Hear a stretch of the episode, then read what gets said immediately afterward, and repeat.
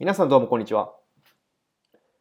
トレーニング後のケア、皆さん大事なのことはもう頭に入っていると思うか、もう重々承知だと思うんですけども、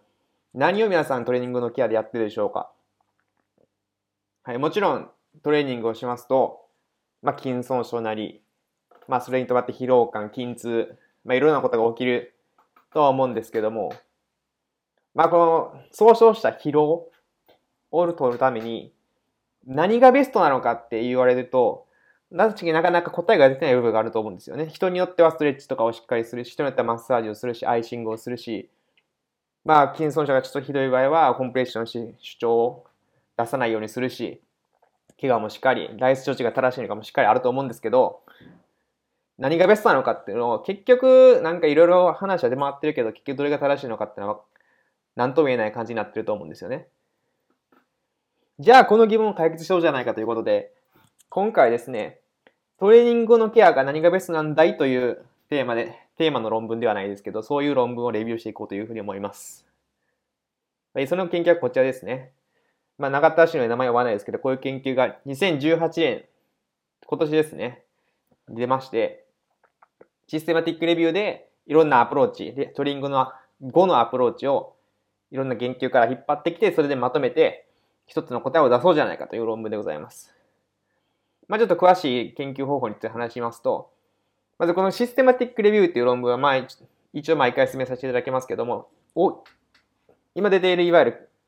対象研究的な普通の研究を集めてきて、で、その答え、総合的な現現在のエビデンスを確かめて、現状でエビデンスで最も正しいと考えられることは何なのか、また、まあ、現状のエビデンスで分かったことは何なのかっていうのははっきりしようっていうまとめ研究でございます。はい。で、まあ、ここは詳しい話なんですけども、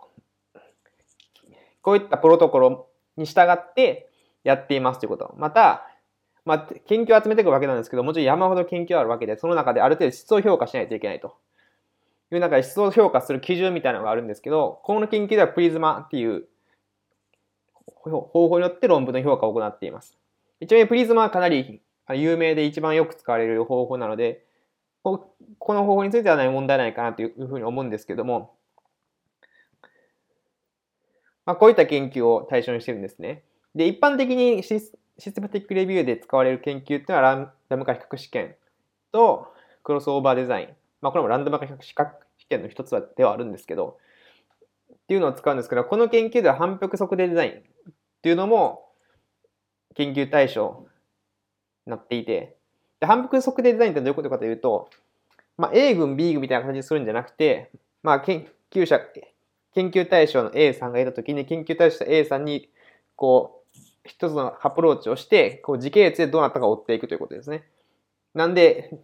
や、普通の研究ではやってないパターンとやってるパターンで比べるんですけども、反復測定デザインの場合はやってないパターンを測定してないので、まあ、例えば、疲労なんか分かりやすい例だと思うんですけど、何かアプローチをしたときに疲労が減りました。当たり前じゃないかという話じゃないですか。問題は何もしなかったときにどれぐらい減るのか、どれぐらい疲労が減るのかっていうのが大事であって、単純に何かアプローチしたときだけ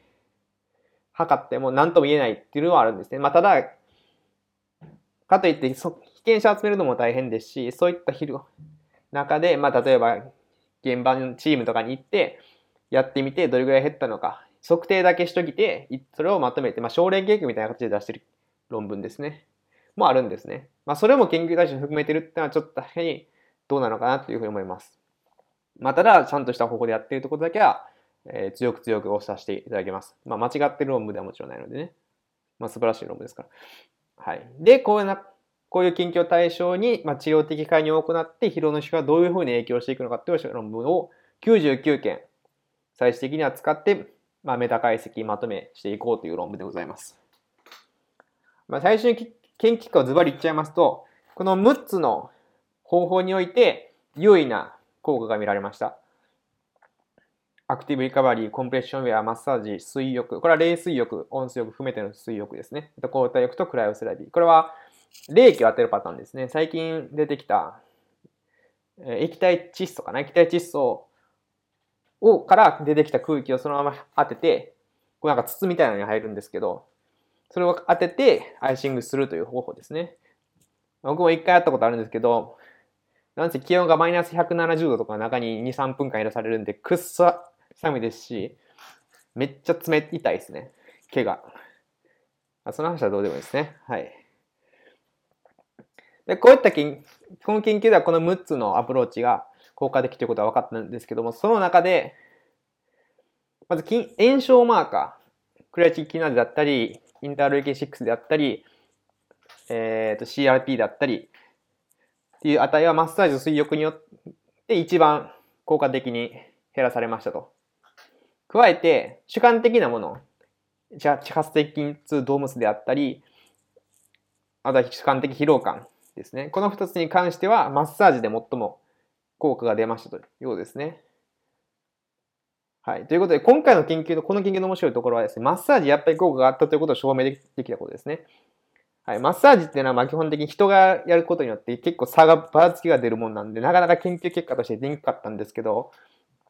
それらの研究結果をまとめてきたことで、やっと、やっぱりマッサージ効果があったなということを発見できた。まあ確かめれたとこですかね。まあみんな思ってはいたと思うんですけど、なかなか研究結果に出なかった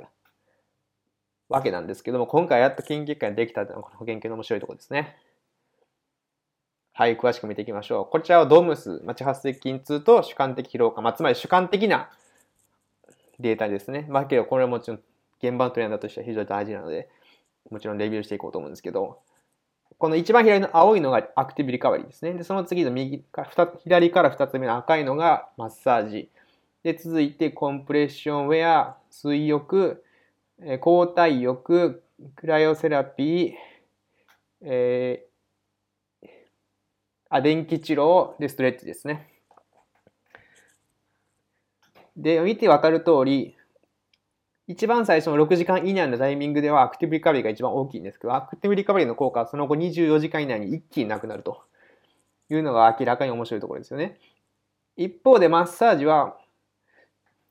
同じく6時間以内に早い効果が出るんですけども、加えて24時間、48時間、72時間、96時間経った後でもしない場合に比べて大きい、かなり大きく効果が残っているというところですね。これどれぐらい効果が残ってるかっていうと、これ SMD っていう値の表なんですけど、これは。SMD ってのは大体0.8以上で大きな効果があるというふうに判断できる値、統計値なんですね。はい。で、この0.00の次の1個下のメモリが2.00なんで、ここ2.00に来た時点でかなり大きな効果があると言えるわけなんですけども、このかなり効果があると言える程度のレベルを4日間維持できるというのはかなり大きな効果ですね。マッサージに関してはかなり大きな効果があるんじゃないかというふうにされているというところでございます。まあ、加えて、えー、緑色のコンプレッションウェアであったり、紫色の水浴は、最初の方はあんまり大きい効果は出てないですけど、3, 3日後、4日後あたりから徐々に効果を表し始めるというのが特徴として見られると思います。他の、えー、抗体浴であったり、クライオセラピーであったり、まあ、電気治療であったり、ストレッチに関しては、まあ、6時間以内、24時間以内で効果が現れているものもありますけども、それ以外は、それ以降はほとんど効果がないと。でちなみに、おそらくこのバーを見てもらったらわかると思うんですけど、これが95%信頼区域なわけなんで、このバーが0.0をまたいでいれば、これは統計的な効果はないとされているということですね。なんで、どれがわかりやすいですかね。例えば72時間後のデータなんかほとんどのもので、一応 US は出てないですよね。唯一コンプレッションウェアだけ72時間、3日後のタイミングで優位な差は見られてますけども、研究、統計結果上優位な差は見られてますけども、他では見られてないという感じになります。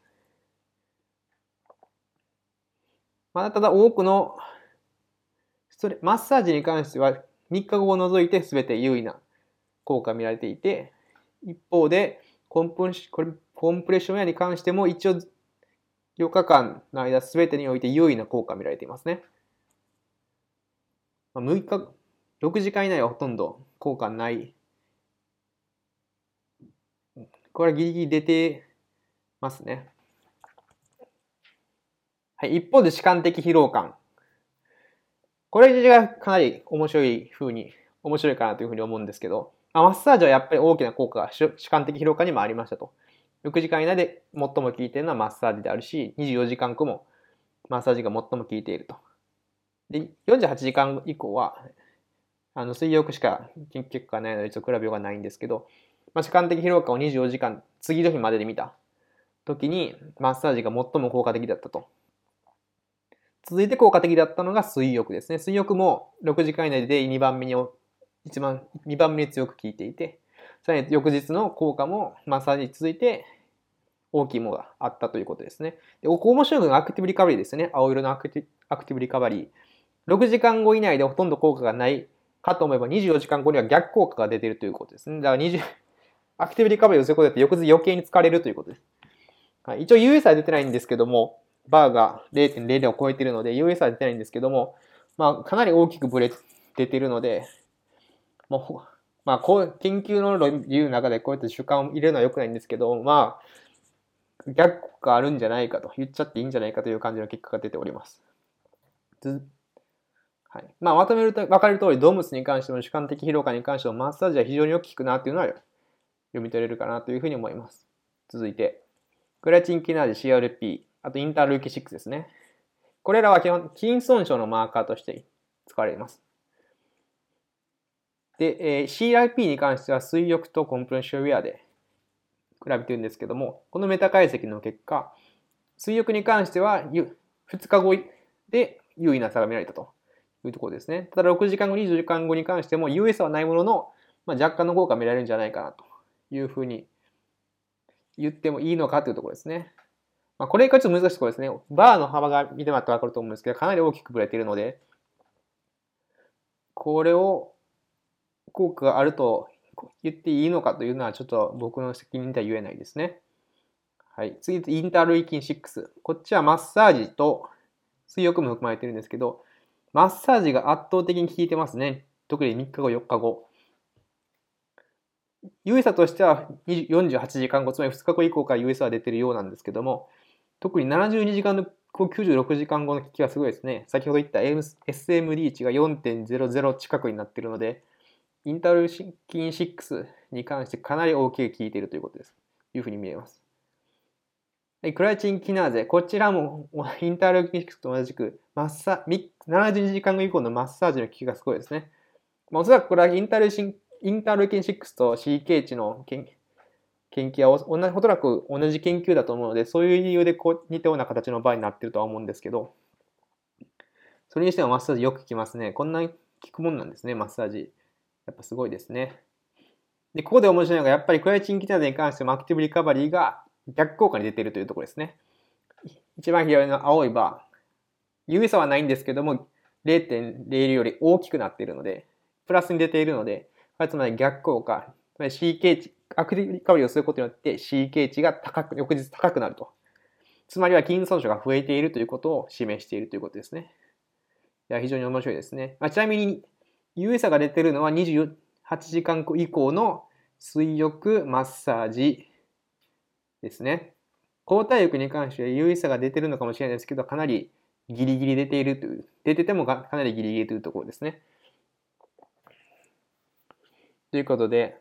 まあ、これも言う通り、筋損傷、まあ、筋損傷マーカーなので、まあ、筋損傷マーカーがどれぐらい筋損傷と密接に関係しているのかっていうのはちょっと確かに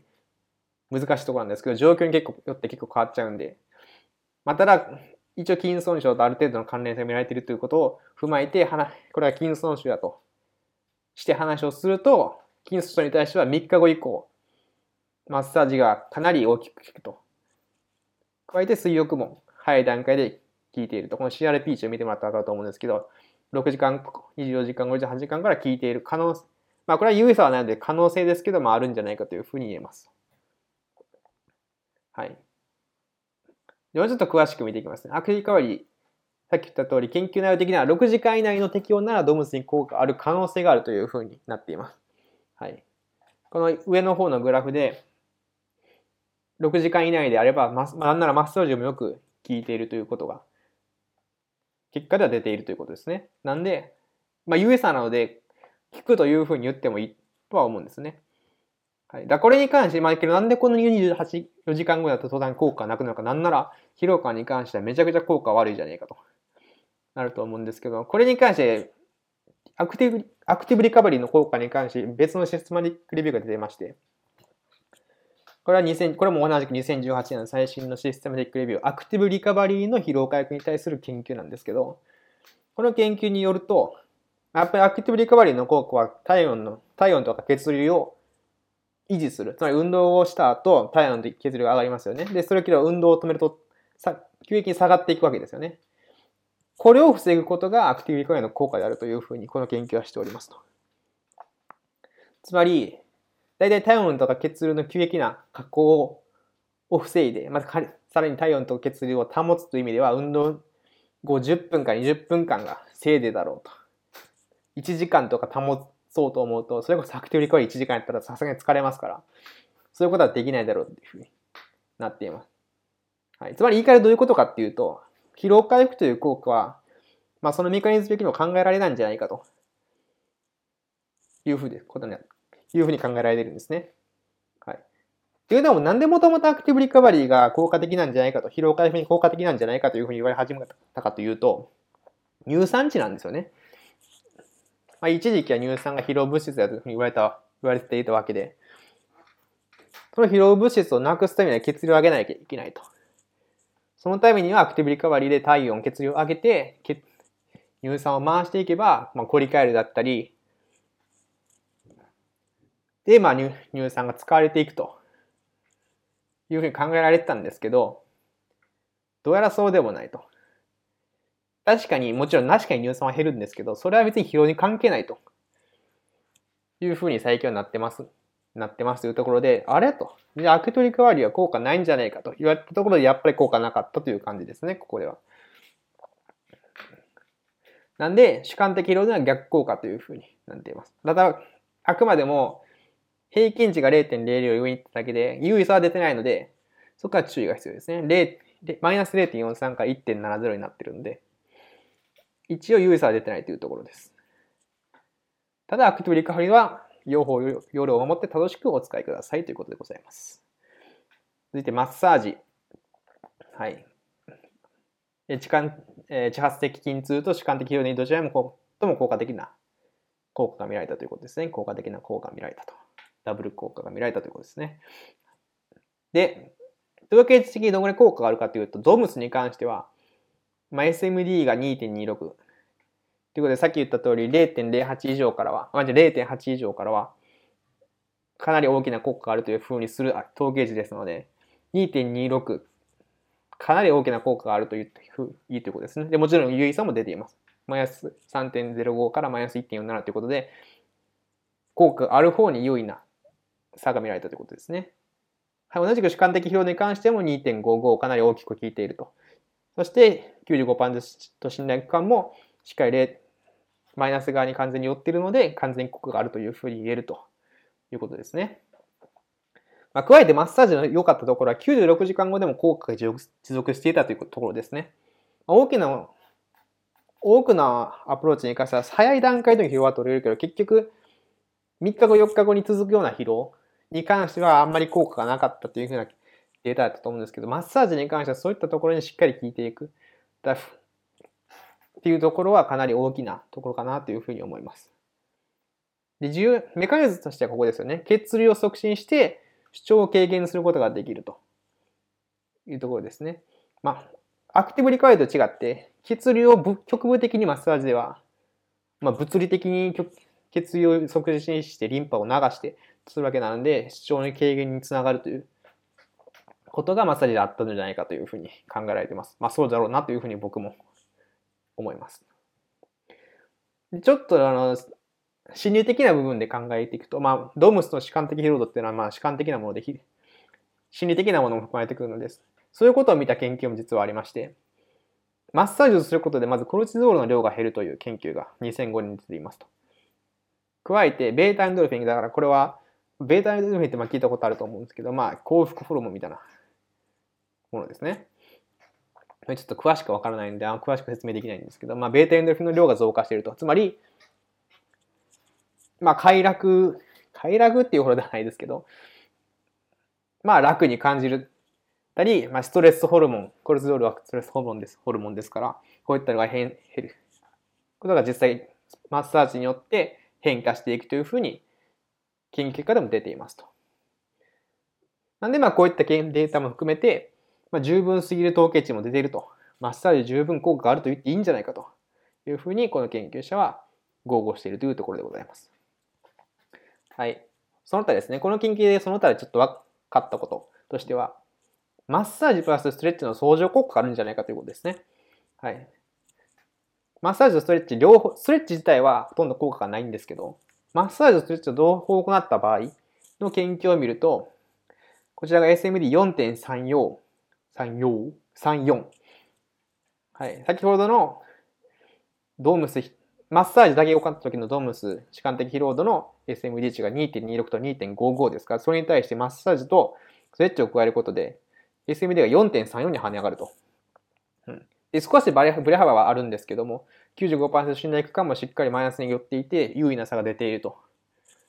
いうところで、マッサージとストレッチの相乗効果半端ねえじゃねえかということがさらに分かりましたと。これは特に主観的疲労ですね。この値は主観的疲労の話なので、特に主観的疲労に関してはすごい効果があるということですね。まあ、どこまでプラスが、プラスが効いてるかっていうのはちょっと確かにわからないところですけども、まあ、それにしてもよく効いてるなというところです。加えて、精査があるということも分かりました。この研究では男性の方が女性より治療的介入の効果が大きかったというふうにしてあります。まあ、ただこれに関しては男性の方が筋力が大きくて、まあ、筋肉の負担が大きいっていうのは言われてますよね。まあ、例えば簡単な話、ハムスリングス、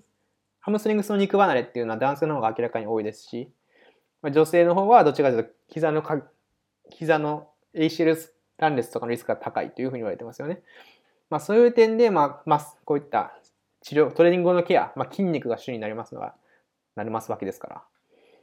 まあ、男性の方が効果が大きかったのは納得じゃないかなというふうに思いますと。ということで、まあ、まあ、精査一旦さておき、まあ、このマッサージプラスストレッチの効果、相乗効果に関してすごい面白いですね。ストレッチ単体では効果がないのに、マッサージとストレッチを組み合わせることで相乗効果があるようだということが分かったというのは非常に面白い。今回の研究で分かった非常に面白いところだと思います。はい、ということでまとめさせていただきます。まず、筋損傷マーカー、つまり筋損傷に関してはマッサージと水浴が良かったと。加えて、ドムス疲労感に関してはマッサージが良かったと。そして、アクティブリカバリーの効果は10分から20分間の間しか持たないでしょうと。まあ、それ以上アクティブリカバリーを続けることはできないでしょう。ということも出ていまし出てきましたと。そして、マッサージかけるストレッチは最強。ということも分かったということですね。はい。これは参考文献でございます。というわけで、皆さん、お分かりいただけたでしょうか？なんか某心霊映画、心霊番組みたいになりましたけど。というわけで、今回の論文レビューを終わらせていただきたいと思います。それでは、次回の論文レビューでお会いしましょう。さようなら。